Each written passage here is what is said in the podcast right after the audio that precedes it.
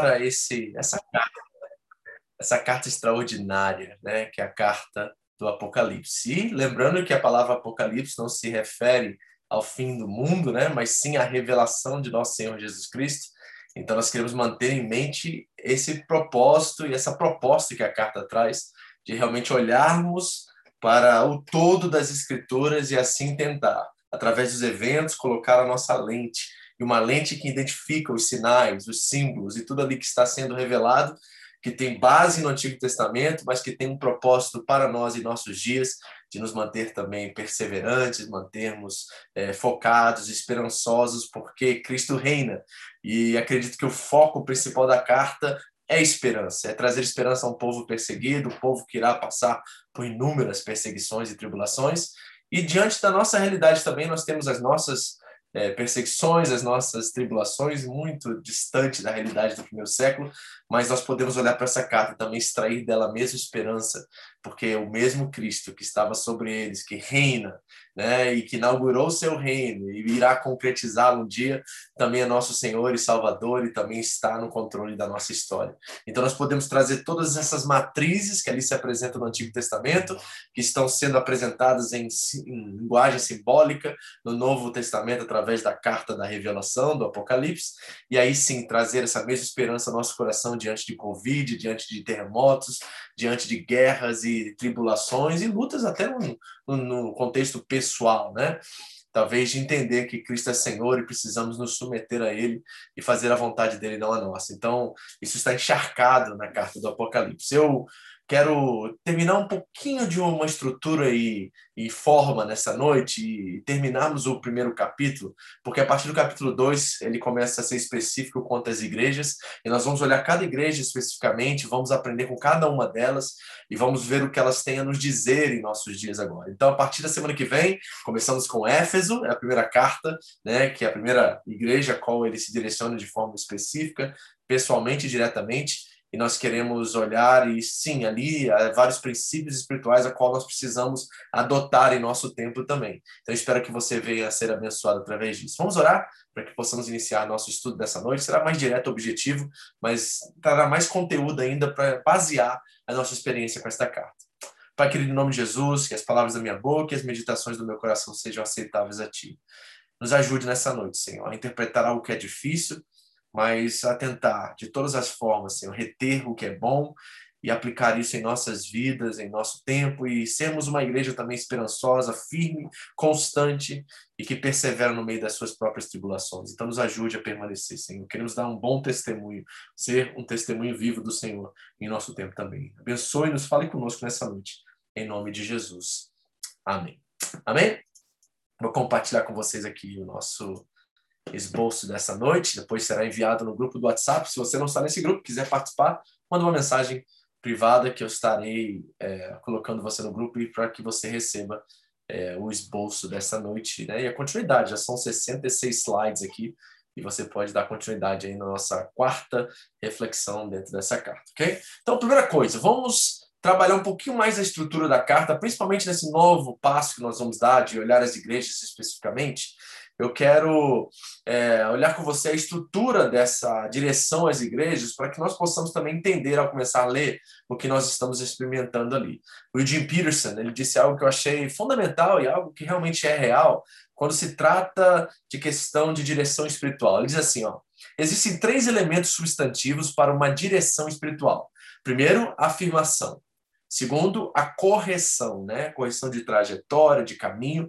E o terceiro é uma promessa motivacional. E nós vamos ver esses três elementos muito presentes nas sete igrejas, nas cartas que são escritas diretamente para essas sete igrejas.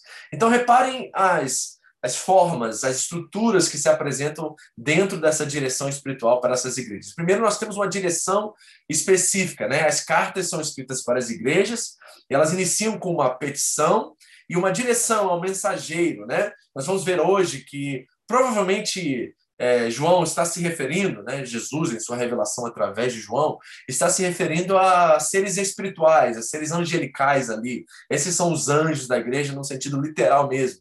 Mas há uma possibilidade que seja o líder local, o pastor da igreja local. No sentido de Éfeso, para dar um exemplo, provavelmente nós estamos falando de Timóteo. É, foi Paulo que deixou Timóteo para cuidar daquela igreja lá. E um jovem pastor, com certeza, necessitaria de assistência. Né? E esses seres angelicais, que são seres que ministram, né? é muito claro isso em toda a Escritura, tanto no Novo quanto no Velho, né? nós vemos que esses mensageiros estão recebendo essa direção e essa petição né, para que eles possam tomar certas posturas acerca do estado espiritual da igreja né, e da forma que eles têm é, trabalhado a fé deles. A segunda coisa é uma descrição. Jesus descreve, né, é, na introdução da carta, exatamente o seu propósito, aquilo que está acontecendo em cada uma daquelas igrejas. Depois ele elogia também algumas posturas. Todas as igrejas recebem um elogio, menos a igreja de Laodiceia, que é uma igreja rica, né, que tem posses, bens, uma igreja bem estruturada. Talvez essa seja uma igreja que fale muito conosco dentro do nosso contexto nipônico, né, Japão, porque nós somos uma igreja rica. Pastor, como assim nós somos uma igreja rica? Nem templo nós temos, nem prédio nós temos, né? É, tenho certeza que as arrecadações não são muitas, é, mas comparada ao restante do mundo e as igrejas no restante do mundo, nós somos prósperos, somos extremamente ricos. Tem muitas igrejas que não têm nem teto sobre a sua cabeça nem lugar para congregar. Então, nesse olhando nessa proporção, nós somos ricos e talvez nós somos muito parecidos com Laodiceia. Então, nós vamos ver que é a única igreja das sete que Jesus não elogia.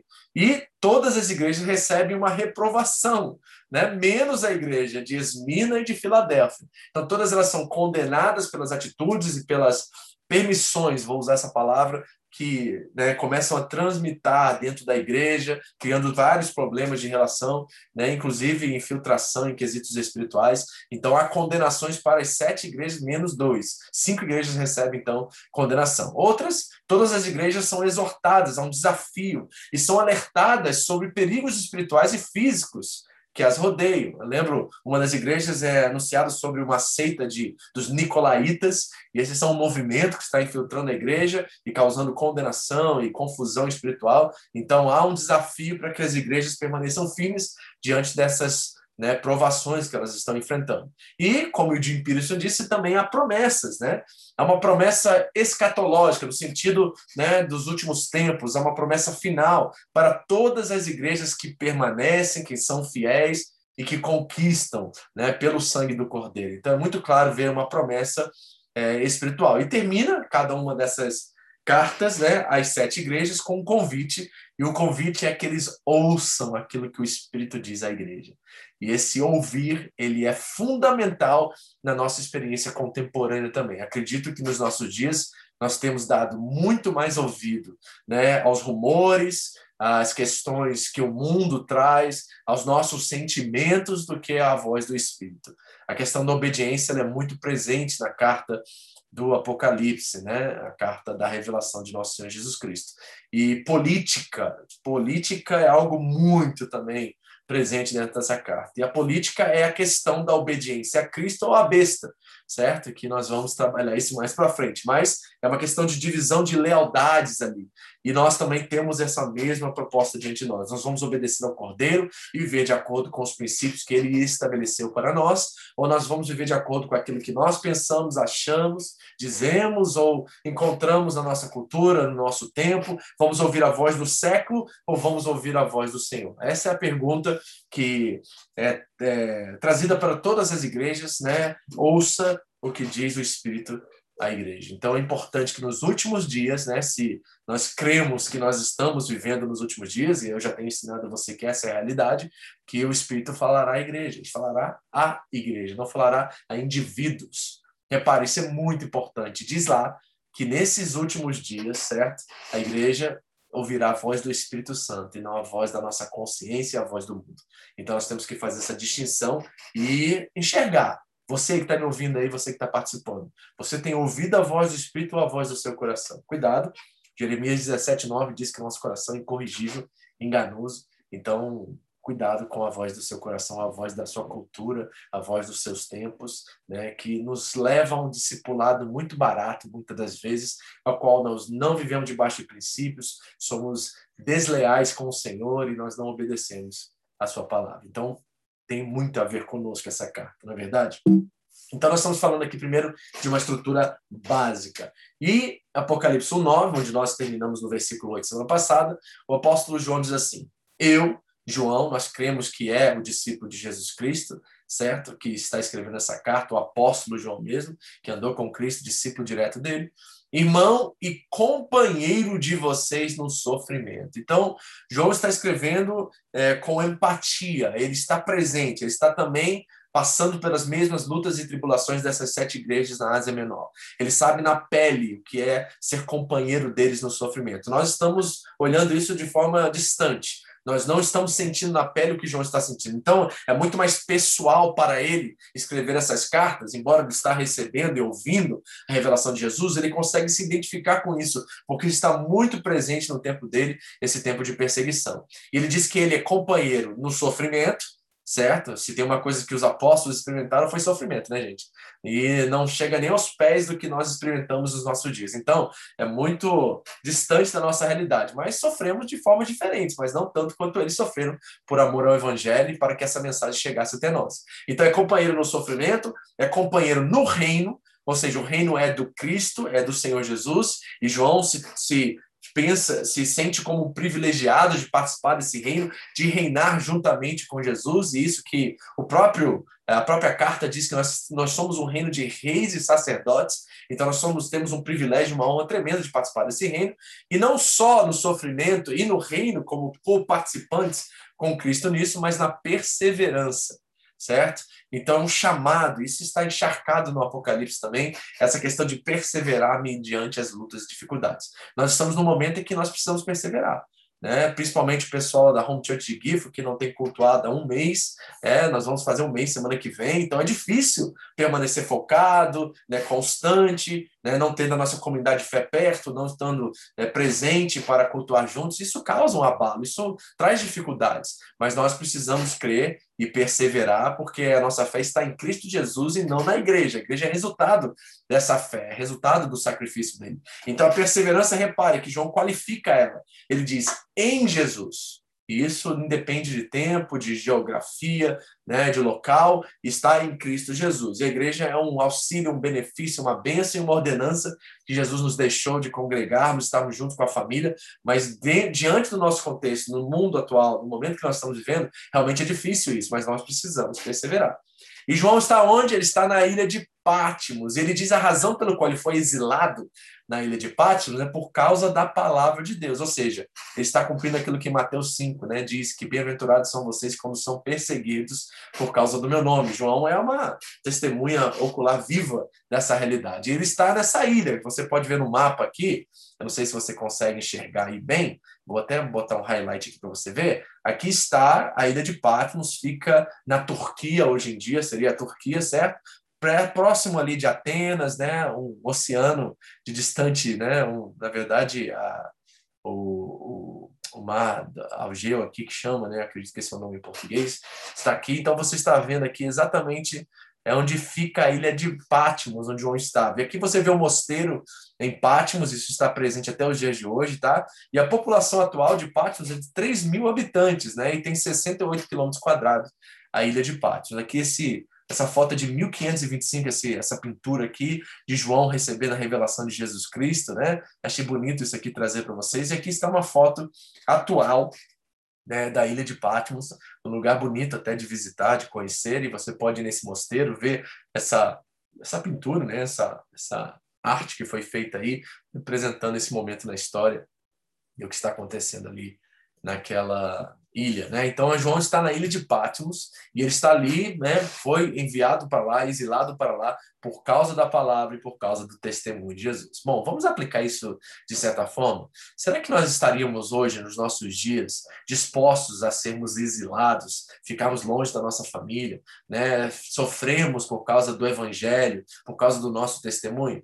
eu acho, eu tenho minhas dúvidas acerca disso, né? Porque às vezes nós temos é, certas propostas que são é, incoerentes à nossa crença, né? Que são é, contrárias àquilo que nós cremos em Cristo Jesus e às vezes nós optamos por, por isso, fazemos o que, é, o que é errado, sem pensar duas vezes, porque traz benefício para nós. Então, se João está disposto a sofrer, os apóstolos todos eles foram martirizados, exceto por João, se está disposto a sofrer, será que nós estaríamos dispostos a sofrer por Jesus? Será que nós estaríamos hoje dispostos a sermos exilados, longe, estar longe da nossa família por causa de Jesus? Eu me lembro de um testemunho de um missionário, tem muito tempo, não lembro os detalhes exatamente, mas eu lembro de certos jovens com 20 e poucos anos de idade que eles decidiram ir presos para uma ilha onde tinha essa, essa cadeia lá, onde muitas pessoas estavam presas lá, e eles entregaram a vida deles para que o evangelho fosse, pre, fosse pre, pregado nessa cadeia. Então eles foram presos, né, não cometeram nenhum crime não, mas nenhum crime, mas conseguiram, né, ser enviados para essa prisão e ali eles conseguiram pregar o evangelho para todos os prisioneiros que estavam ali. E eles falavam do barco indo em direção à ilha que eles deveriam, né, se o Cordeiro de Deus deu a vida deles por eles, porque eles não poderiam dar a vida deles pelo Cordeiro de Deus. Então, nós temos testemunhos em toda a história de gente que se entregou, deu a sua vida por Jesus, e eu creio que dentro do nosso contexto, Jesus não está pedindo talvez isso para você nem para mim, mas tem certas situações que acontecem no nosso dia a dia que provam a nossa vida e nosso testemunho, certas opções, certas decisões, né?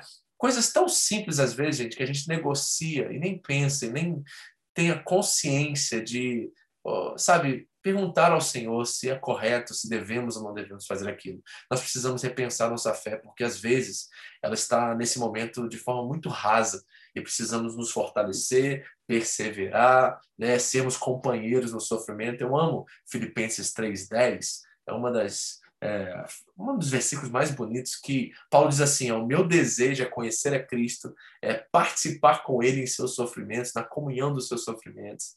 Eu acho tão lindo Paulo dizer isso e realmente Paulo né, se cumpriu na vida dele.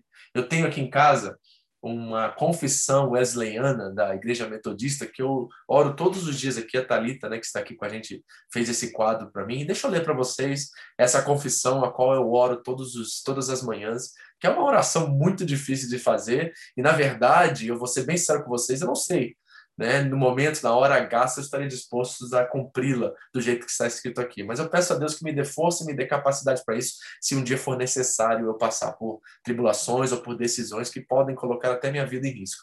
Diz assim a, a confissão wesleyana, tá? É, a pessoa que vai servir na igreja metodista precisa fazer essa oração como um pacto, como uma, né, um voto que ela faz de servir a Cristo dentro do ministério. Diz assim, ó, Senhor, eu não sou mais meu, e sim teu Põe-me naquilo que tu desejas. Põe-me com quem tu desejas. Põe-me na obra. Põe-me a sofrer.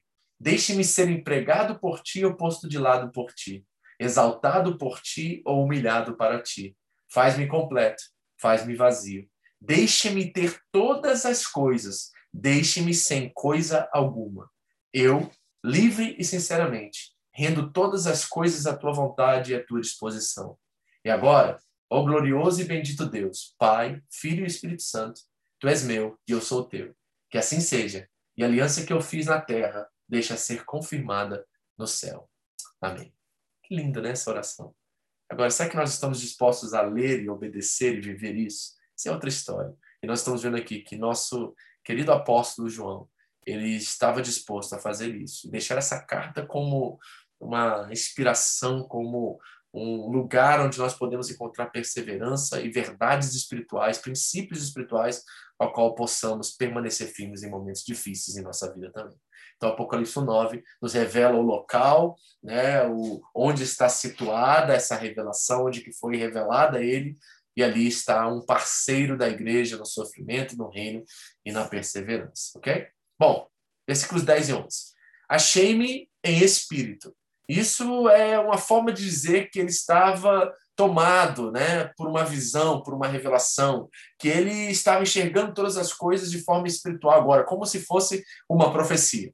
E a carta do Apocalipse, como gênero apocalíptico, é de fato uma profecia. E se apresenta como uma profecia, né? E isso é uma forma de Deus revelar através de um mensageiro, João no caso aqui, né? Todas as profecias do Antigo Testamento se cumprindo agora, se revelando a nós em seu clímax, em seu momento é, fundamental. Então nós estamos falando de uma profecia que ele viu, né? No dia do Senhor, não é o dia do Senhor aqui, mas no dia em que Cristo se revelou a ele. E interessante que diz assim: eu ouvi e por detrás de mim uma grande voz como de trombeta dizendo: O que vês, escreve. Então há uma visão, ele está vendo algo e agora ele pega um livro e começa a escrever e tem um destinatário, que são as sete igrejas. Éfeso, Esmina, Pérgamo, Tiatira, Sardes, Filadélfia e Laodiceia. Então, vimos que é uma profecia. Segundo, número 7 na revelação tem um significado simbólico, né? Então, 7 tem essa situação, essa, essa questão de ser a completitude, né? É o número perfeito, né? E tudo isso é baseado no ciclo sabático do Antigo Testamento. E o número 7, você vai reparar, está presente em toda a carta. E temos que também entender que, por ser uma literatura, o gênero apocalíptico, tudo é simbólico. Né? É, basicamente, João usa constantemente símbolos que são diretamente extraídos, vou te mostrar alguns deles hoje, do Antigo Testamento, e espera que qual é, qual é a expectativa do apóstolo João? É que esses leitores, certo, que estavam muito bem eram judeus em sua maioria, né? E a igreja gentília agora começando a entrar, mas os judeus conheciam o Antigo Testamento, a Torá, que eles fossem voltar aos profetas, voltar ao Torá, ao Gênesis, muitas vezes. Nós vimos aqui citações de Isaías, de Amós, né, de Daniel, Ezequiel, Zacarias, Jeremias, que eles voltem aos profetas, reconheçam os símbolos que ali foram apresentados naquele contexto e agora ressignificam eles. E eles são reapresentados dentro da carta do Apocalipse. E através de entender esses símbolos, você possa descobrir o significado deles naquela época, diante daquilo que eles estavam sofrendo e passando ali no primeiro século. E a âncora do Apocalipse, eu quero falar assim dessa forma, é que o Apocalipse não pode dizer a nós o que não foi dito primeiro aos leitores do primeiro século. Isso eu quero manter sempre no retrovisor, né, para que vocês não se esqueçam que não podemos extrair desse texto algo que não foi primeiramente dito aos leitores do primeiro século. Foi dito a eles, dentro do contexto deles, para eles, certo? De um autor que sabia o contexto deles. Lembra, ele é o companheiro no sofrimento, né? ele, é, ele é o companheiro na perseverança, na ilha de Patmos, ele estava ali escrevendo para um povo que conhecia muito bem essa literatura, é um gênero que se apresenta muito claro durante esse tempo, ali do período intertestamentário, os 400 anos de silêncio, a literatura apocalíptica a, aparece. Daniel tem partes que são de gênero apocalíptico, Ezequiel tem partes e outros livros do Antigo Testamento, e aí está sendo representadas essas figuras com esse simbolismo aqui no Apocalipse que os leitores conheciam e agora poderiam interpretar, certo? E é interessante a ordem das cartas, né? Reparem, Éfeso, Esmina, e eu vou mostrar para vocês aqui, deixa eu pegar aqui meu eu highlight aqui rapidinho novamente. É interessante porque eles são o movimento das cartas, não tem a ver com a história da igreja por todos os tempos. Tem muitos intérpretes que vão dizer que não, isso é uma representação simbólica de todas as eras da igreja. Não sei se você já é, teve um pastor que pensava assim que o Apocalipse era uma representação da história da igreja por toda a história da humanidade, mas infelizmente não é isso que o texto está nos apresentando, mas é um movimento semicircular indo sucessivamente para cada localidade. Repare, a ilha de Patmos está aqui, ó, estou mostrando aqui com o meu highlight vermelhinho, e logo após, a mais próxima é de Éfeso. Isso aqui está em inglês, tá, gente? É Éfeso aqui, tá em inglês. Mas reparem que ele vai de Éfeso para Esmirna, para Pérgamo, nesse movimento semicircular. Então, é simplesmente uma questão de logística que as cartas vão sendo apresentadas. Estão vendo? É um semicírculo aqui. Ó. Então, não é questão de história da igreja, toda a história sendo representada aqui. Não, é simplesmente uma questão de logística, uma coisa muito simples e prática. Esta era um movimento que estava sendo feito aqui na direção e na forma que essas cartas chegariam a cada uma dessas igrejas. E é interessante também que a distância entre cada localidade é de 40 a 80 quilômetros, tá? Entre uma igreja e outra aqui. Então, alguns detalhes que eu achei interessante para que você saiba né, o movimento que está acontecendo aqui, ok? Versículos 12 e 16 diz assim, ó. Voltei-me para ver quem falava comigo e, voltado, vi sete, novamente, candeiros de ouro, e no meio dos candeiros um semelhante ao filho do homem, com vestes talares e cingido à altura do peito com uma cinta de ouro. A sua cabeça e cabelos eram brancos como a alva lã, como neve. Os olhos como chama de fogo, os pés semelhantes ao bronze, bronze polido, como que refinado numa fornalha.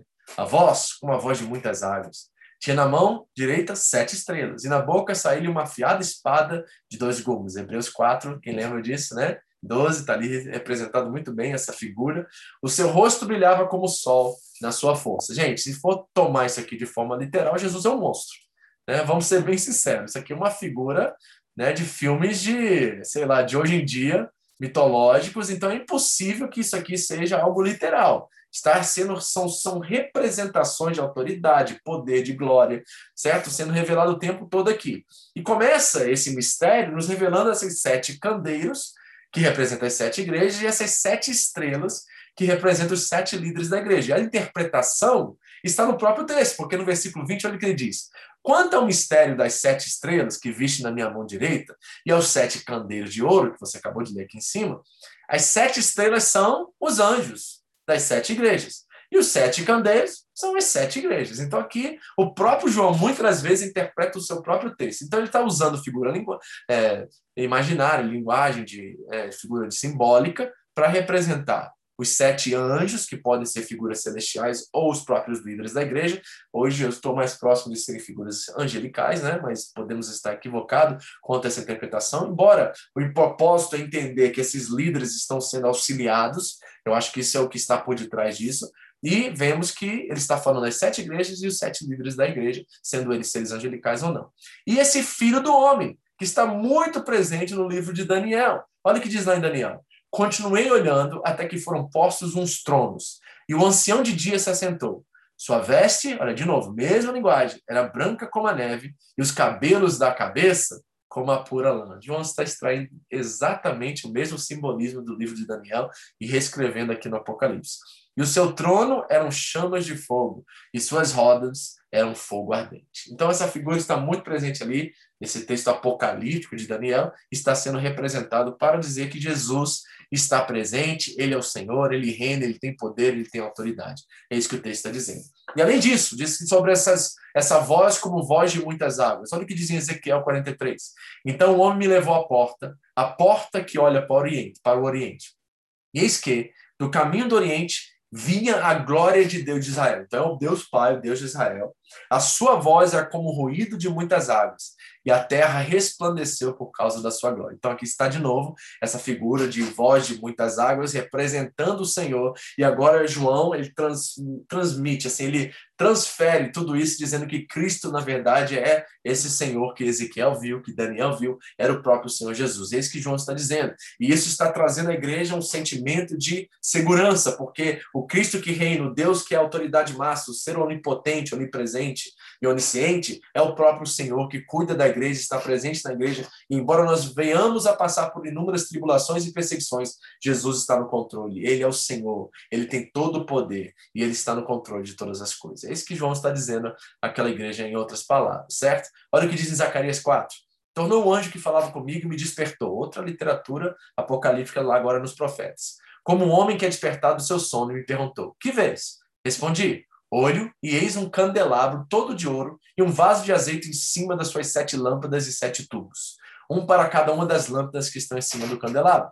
Me veio a palavra do Senhor dizendo: As mãos de Zorobabel, Zorobabel né, era o, o construtor, vamos dizer assim, do templo, após o templo de Salomão, do segundo templo, ele e o profeta que estava presente, né, Zorobabel sendo o construtor, né, que criou o templo de Zorobabel, que depois foi reestruturado, reconstruído e ampliado por Herodes, que é o templo que tem o Muro das Lamentações agora em Israel lá, mas Zorobabel foi o construtor, né, foi através dele né, que o profeta Zacarias profetizou que Deus faria com que a glória do segundo templo seria maior do que a primeira. Lembra dessa história? Pois é, Zorobabel é essa figura que foi levantada para a reconstrução do templo.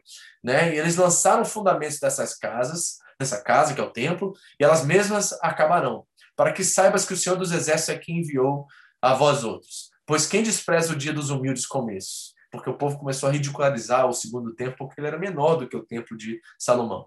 Esse alegrar-se-á vendo o prumo na mão de Zorobabel Aqueles sete olhos são os olhos do Senhor que percorrem toda a terra. Então, o que, que João está fazendo aqui?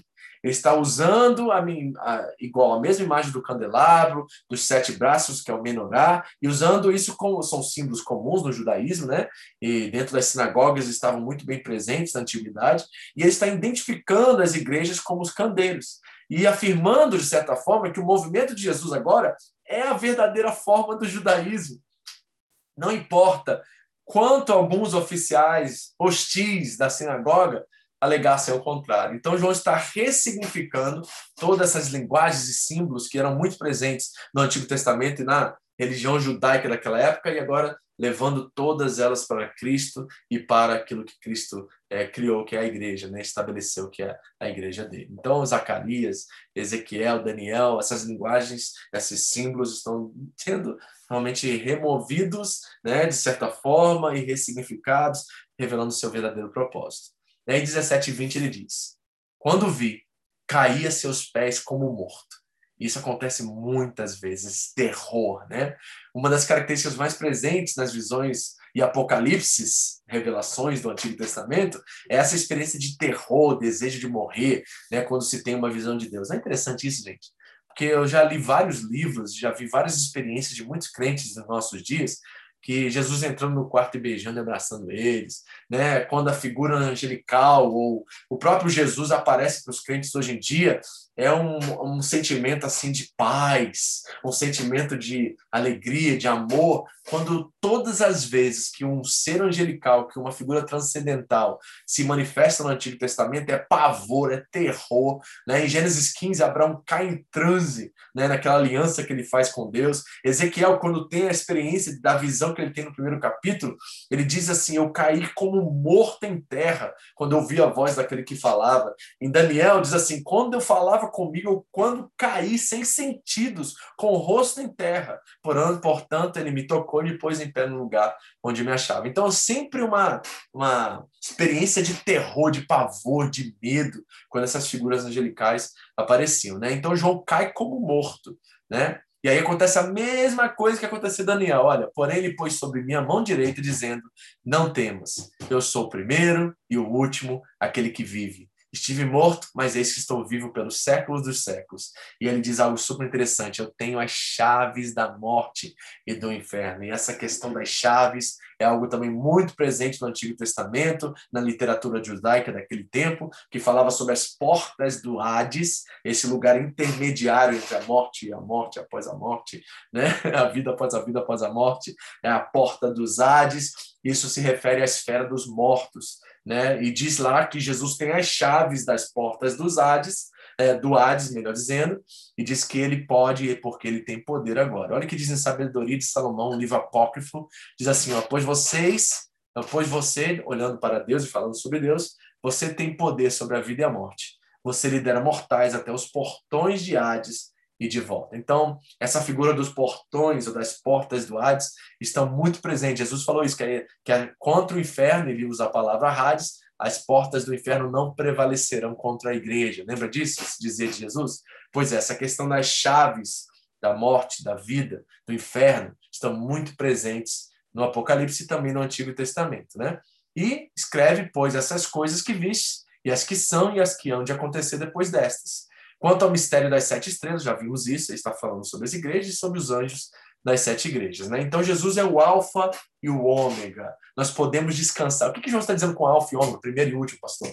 Figura de linguagem, gente. Ele está dizendo assim: ele é o primeiro e o último, e ele está no controle de tudo, e você pode descansar e confiar, pois aquele que venceu a morte, que ressuscitou, que está sentado à direita de Deus Pai, reina, ele tem as chaves da morte do inferno. Então, descanse seu coração. Ainda que você venha morrer, ainda que os homens venham destruir suas casas, suas famílias, sua vida, não se preocupe, porque Jesus tem poder e ele tem as chaves da morte do inferno.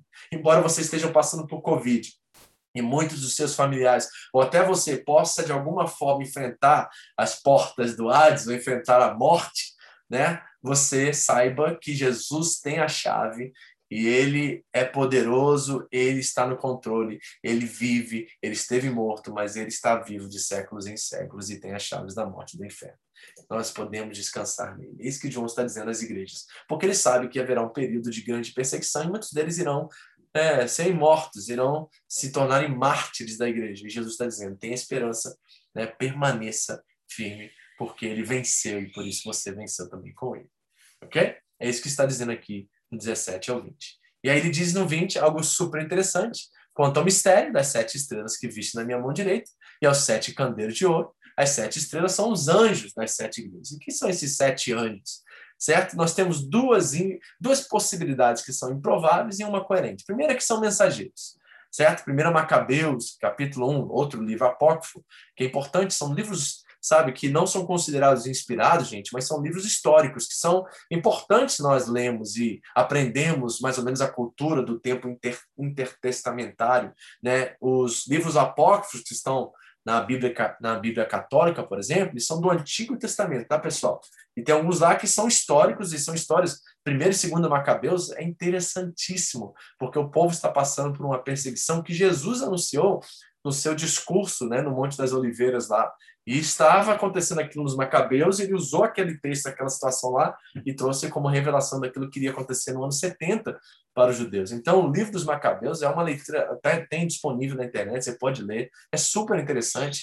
E olha o que diz lá: o rei enviou mensageiros carregando cartas para Jerusalém e as cidades circundantes de Judá.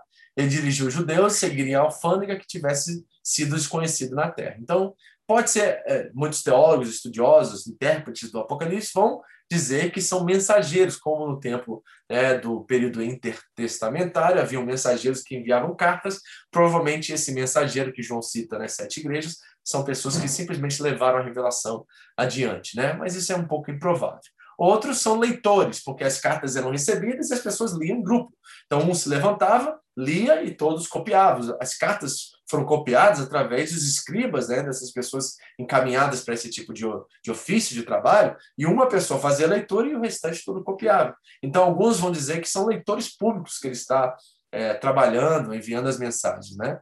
De acordo com os ensinos do segundo século, se os leitores públicos errassem na sua literatura, toda a congregação ficaria responsável diante de Deus por ele ter agido como seu agente. Então, é, alguns acham que é como se fosse um telefone sem fio, né? A pessoa está escrevendo, está escrevendo uma coisa, está escrevendo. Não, era, um era um trabalho assim extremamente sério, a qual os judeus acreditavam que se um escriba escrevesse o nome de Deus errado em algum dos textos, toda aquela congregação, toda aquela sinagoga seria amaldiçoada por causa disso. Então, as pessoas que eram levantadas para esse ofício eram pessoas treinadas por muitos e muitos anos até aperfeiçoarem né, a sua, a sua obra, o seu dom, e aí elas eram usadas como escribas dentro das sinagogas para copiar os textos e tudo mais. Então, era uma profissão excelentíssima, é, de muita honra, mas de muita preparação, de muito trabalho, e era considerado uma coisa muito séria.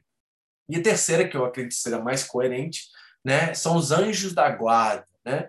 De acordo com Daniel, não somente cada pessoa tem o seu anjo da guarda, mas cada nação foi designada um anjo. Então, nós estamos falando de um ser espiritual. É, eu estou mais próxima dessa interpretação agora, mas não estou muito é, não, não acho um equívoco talvez pensar que é de fato o pastor ou líder da igreja local também, porque ele também exerce essa função de liderar, de ensinar a palavra de Deus, muito aquilo que também os anjos ministrando, ajudando né, a, a, a fazer a igreja triunfar e permanecer durante tempos de tribulações. Olha o que disse aqui o Champlin, que é um comentarista bíblico, ele diz assim, ó, Há grandes poderes espirituais que exercem controle sobre as nações, sobre os indivíduos e sobre a igreja talvez até sobre igrejas locais, de tal modo que, sob hipótese alguma, estamos sozinhos. Então, esse é um ponto que eu acho que é principal de que João está dizendo através desses seres que ele diz que a qual as cartas são escritas. São pessoas que estão conosco no meio dessa luta, dessa batalha, estão com as igrejas ali na Ásia Menor, naquele período, naquele tempo, escrito para aquele contexto. Né? São seres que nos ajudam a ministrar e a cuidar da igreja. Contamos com a assistência de elevados poderes, e nossos melhores homens são aliados dos mesmos. Isso não transforma os anjos em mediadores, no sentido em que sejam mediadores da salvação. Jesus Cristo é o único mediador nessa categoria. Mas isso significa que a nossa atuação é ajudada pelo ministério dos anjos, recebendo nós a sua proteção. Cristo é o Senhor tanto deles como nós. Eles o servem porquanto se acham em sua mão direita. As sete estrelas são os sete anjos da igreja. Alguns estudiosos têm nos identificado como pastores ou líderes humanos das igrejas, mas certamente isso elabora um erro. São seres angelicais. Isso o Champlin afirma categoricamente. Né? Contudo, mantém íntima associação com os líderes da igreja, pois orientam as comunidades cristãs. Então há uma parceria, ele vai afirmar aqui, entre esses seres angelicais espirituais e os pastores das igrejas da Ásia Menor que estão sendo referenciados ali na carta do Apocalipse, né? Muito provavelmente serem servem de mediadores dos dons espirituais, pelo menos em alguns casos. Desse modo, estão intimamente relacionados com o crescimento e a expressão da igreja, usando homens como instrumentos. Eles glorificam a Cristo e assim levam os homens a serem transformados segundo a sua imagem, mediante os vários aspectos do ministério deles. Então, para o Champlin, né, Champlin, eles são seres angelicais que ministram, que distribuem os dons espirituais pela igreja para que ela cresça, se expanda, né? E tem uma expressão fiel é, diante do seu tempo e do seu contexto. Então, para o Champlin, são seres espirituais. Ele afirma isso categoricamente, categoricamente, né? E não homens ou pastores ou líderes humanos, ok? E o que, que nós podemos aplicar com isso para a gente fechar aqui essa pequena né, estudo aqui nessa introdução e pouquinho da estrutura da carta. Primeiro, o que João está apontando em todo o capítulo 1 é que Jesus é o soberano.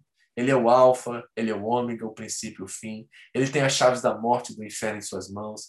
Nada está fora do seu controle, independentemente das tribulações e perseguições que passamos. Ele está em controle de cada uma delas. Aleluia, gente. Você pode dar glória a Deus aí? Jesus está no controle do Covid, está no controle das guerras, dos rumores de guerras. Né? Nós estamos vivendo um momento político, geopolítico muito sério no mundo todo.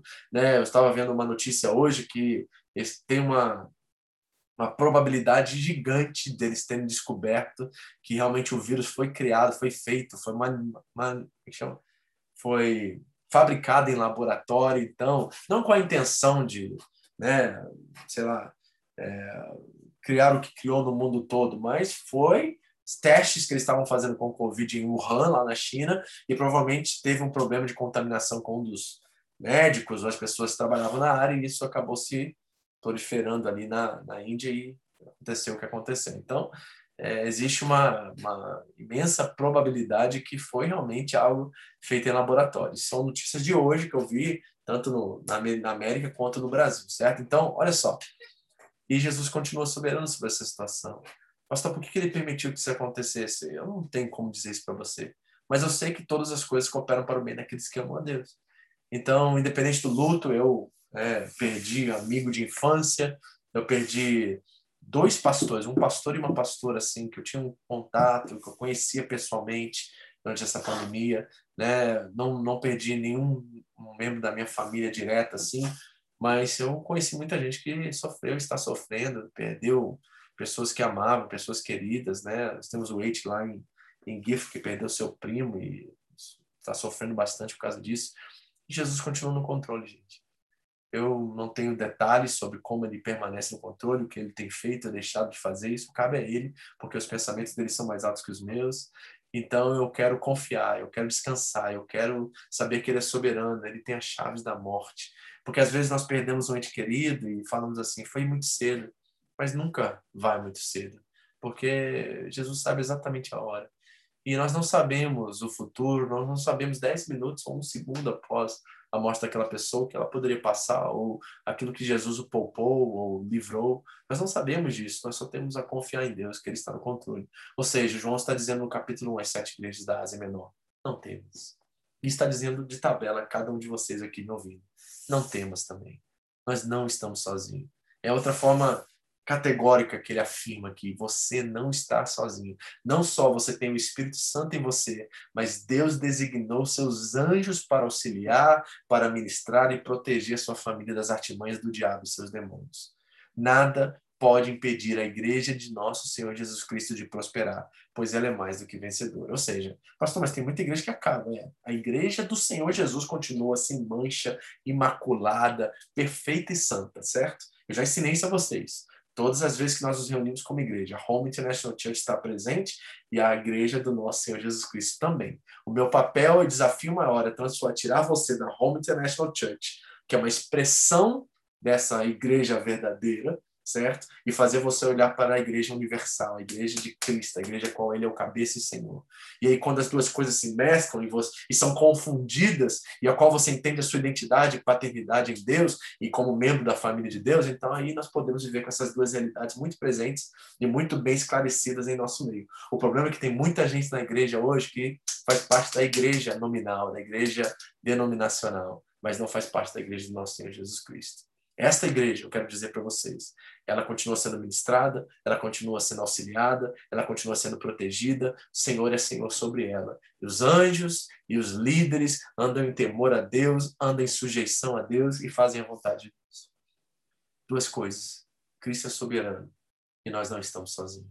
Por isso Deus diz: não temas. Amém? Você, você crê nisso comigo? Não temas. Ele está no controle, ele está com você. Amém?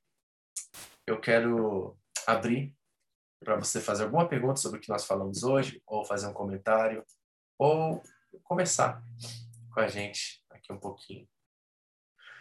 E aí? Quer conversar comigo? Vamos conversar? Olha só que legal isso aí. Agora tem coisa nova no Zoom. Quem gostaria de falar com a gente aqui um pouquinho? Alguma pergunta, um comentário antes de nós orarmos e terminarmos nossa reflexão hoje? Ó, foi quase uma hora, até que deu um tempinho legal. Né? E muito conteúdo aí, vou te passar depois os bolsos para você ver. E aí, semana que vem vai ser show, que a gente começa com Éfeso e nós vamos ver coisas muito interessantes. Alguma pergunta? Gostei desse negocinho novo aqui.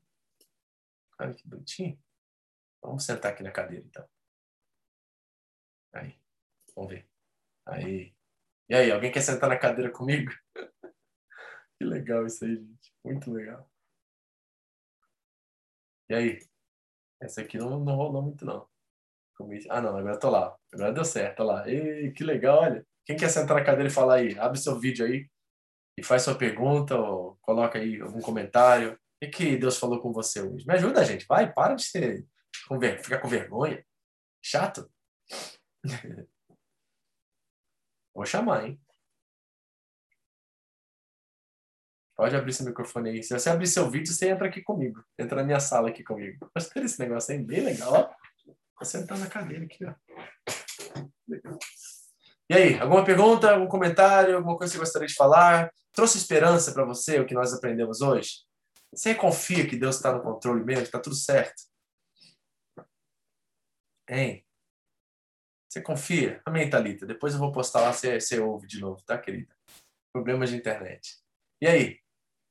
Que Deus falou com você hoje? O que foi que chamou sua atenção? Você está confiante que no meio desse caos, desse distanciamento, tanta coisa esquisita que a gente está experimentando, que Deus está no controle, que ele, que ele é com você, que Ele está com você, que Ele não desiste de você, que Ele te ama. Você tem confiança nisso, você crê nisso, de todo o seu coração. E aí, meu povo? É, ninguém quer falar de não. Amém. Deixa eu no vácuo aqui. Aí, Diogo. amém, amém. O pessoal tá, não estão querendo falar, não. Você está querendo. Amanda, pastor, fala um pouquinho sobre os livros apócrifos. Bom, deixa eu pegar aqui então. Para a gente olhar isso de uma forma. Eu tenho um estudo sobre isso mas agora, para me acessar isso agora, eu não sei onde que eu coloquei. Ah, tem, tem na escola de líder. Deixa eu ver se eu acho aqui rapidinho, mano. Alguém tem outra pergunta enquanto eu procuro aqui? Acho que eu tenho isso aqui. Aí a gente vai poder dar uma olhada rapidinho. Deixa eu ver se eu acho, tá? Só um minutinho aqui que eu tenho uma coisa para você ver exatamente do que, que eu estou falando. Peraí. Alguém tem outra pergunta aí? Vai falando que eu vou procurar aqui um negócio aqui para mostrar para Amanda. Cadê você? Aqui, acho que é esse. Deixa eu ver se eu consigo abrir aqui rapidinho. Acho que é esse aqui. Os livros apócrifos, só por cima que ontem a gente abre o estudo, são sete livros a mais que a Igreja Católica Romana acrescentou no Antigo Testamento da Bíblia deles. Né? São livros históricos e a questão com o catolicismo romano é que eles afirmam certas doutrinas, como o purgatório e outras coisas que eles desejam afirmar, que respaldam um pouco é, da, das, das crenças, né? Acima disso, deixa eu ver aqui para que eu estou vendo aqui. Cadê?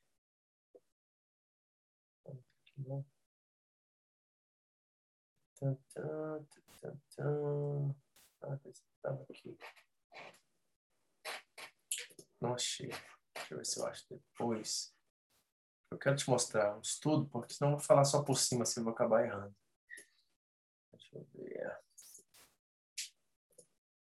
Eu tinha certeza que estava aqui nessa aula aqui. Deus. Não, acho que não vou achar agora assim, não. Vou ter que procurar aqui, tá, querida? Mas depois eu te mando, vou mandar para você direto. um estudo sobre isso, tá? Mas basicamente isso que eu falei, são livros que foram acrescentados a mais que espalham certas doutrinas, né, da Igreja Católica Romana e por isso eles acrescentaram o cânon deles, esses sete livros que são considerados não inspirados, tá? Ou seja, não foram inspirados por Deus, mas são livros históricos, né, que, que estão presentes né, na história da Igreja e na história principalmente do povo do Antigo Testamento e só um exemplo, os Macabeus foi em 160 mais ou menos antes de Cristo, esse período intertestamentário, esses 400 anos de silêncio após o livro do Malaquias, e aí João Batista vai profetizar, né, que é escrito e anunciado por Mateus. Então, nesse período é que se encontram alguns desses livros do apócrifos, né, assim conhecidos, não é, inspirados. Essa é a palavra, isso significa essa palavra, tá? Mas eu vou procurar, acho que eu tenho alguma coisa assim. Eu não lembro de que foi que eu dei esse estudo, eu vou procurar de novo, tá bom? que mais? Alguma coisa para a gente fechar, gente? Então, já que vocês não querem falar muito hoje, estão quietinho. Não? Vamos orar então, pedir a Deus que nos abençoe, nos dê descanso e espero que você tenha aprendido um pouquinho. E aí, semana que vem o negócio vai ficar mais interessante, mais prático. Nós vamos começar a falar das igrejas e vamos aprender bastante com elas, tá? É, esteja atentos para isso aí. Pai querido, muito obrigado por essa noite, obrigado por esse tempo aqui curto, mas precioso, recheado de conteúdo, para que nós possamos crer no Cristo soberano e também no fato de que nós não estamos sozinhos. Ele é Senhor, ele tem as chaves das, da morte, do inferno, ele é o Alfa e o Ômega, ele tem todo o poder e está no controle de tudo em nossas vidas. Senhor, obrigado, Senhor. Que nós possamos ter cada dia mais essa confiança e essa convicção de quem o Senhor é. Abençoe-nos, Senhor. Em nome de Jesus, dê descanso e novas forças dos meus irmãos. Em nome de Jesus. Amém.